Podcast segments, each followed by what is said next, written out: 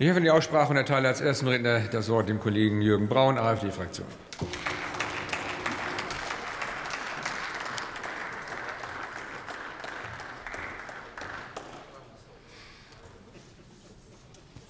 Herr Präsident, meine sehr verehrten Damen und Herren, liebe Kollegen!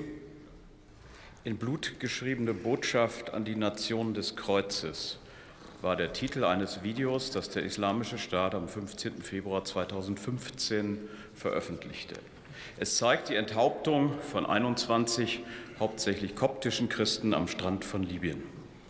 Der katholische Schriftsteller Martin Mosebach hat den 21 Märtyrern ein Buch gewidmet.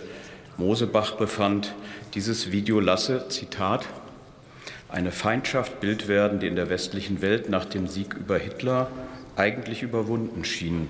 Unbedingte und kompromisslose Feindschaft, Feindschaft, die nur mit der Vernichtung eines der beiden Feinde beendet werden kann. Zitat Ende.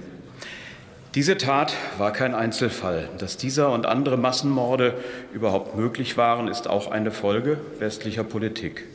Was von Barack Obama und der Merkel-Regierung konzertiert als arabischer Frühling beschönigt wurde, war am Ende nichts anderes als ein Siegeszug des Islamismus, der abertausende Menschenleben gekostet hat. Die Verachtung und Verfolgung von Christen steht in fast allen islamischen Ländern auf der Tagesordnung. Die Mörder begehren, begehen ihre Taten nicht selten gezielt an christlichen Feiertagen und das weltweit.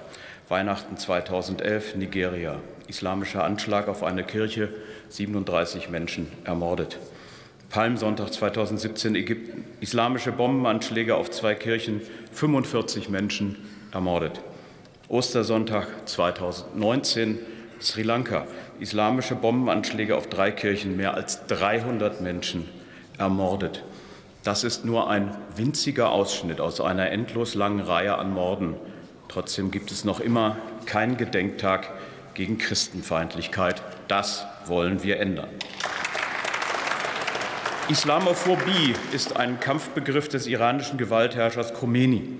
Dennoch gibt es drei Gedenk- oder Aktionstage allein gegen diese sogenannte Islamophobie von der UN, von der EU und in Deutschland.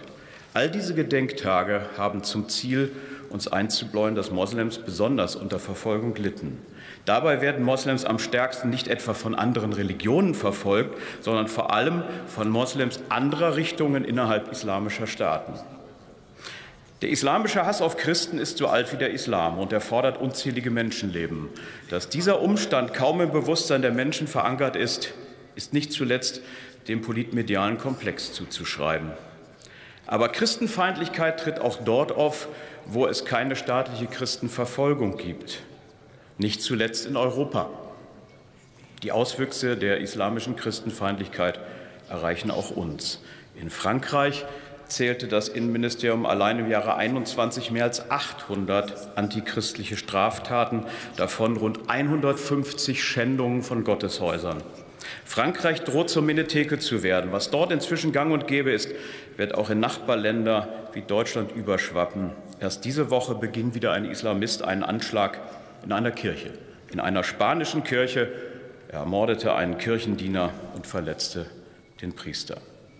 Europa wird seine Kirchen bewachen müssen, befand der deutsch-israelische Schriftsteller Chaim Noll, so wie wir jetzt schon unsere Synagogen bewachen müssen. Das Enthauptungsvideo des IS endet mit einer Einstellung, die das vom Blut der Christen getränkte Meer zeigt.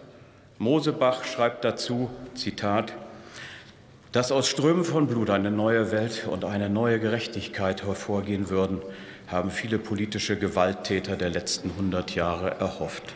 Zitat Ende. Bei diesen Gewalttätern handelt es sich vor allem um Kommunisten. Kommunistische Staaten gibt es noch heute. In China, Nordkorea, Kuba begegnen wir ebenfalls massiver Christenverfolgung. Der politisch-mediale Komplex ist aber nicht an Solidarität mit unseren Glaubensbrüdern in der weiten Welt interessiert.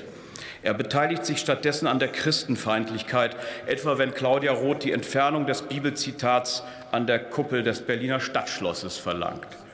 Dabei ist kaum eine Religion so friedliebend wie das Christentum mit seiner Zurückweisung irdischer Rache. Dabei leben religiöse Minderheiten nirgends so unbehelligt wie in christlichen Ländern. Es ist an der Zeit, dass wir ein solches Unbehelligtsein auch für die Christen weltweit einfordern.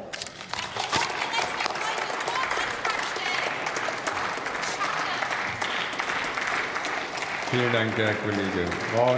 Nächster Redner ist der Kollege Falco Rossmann,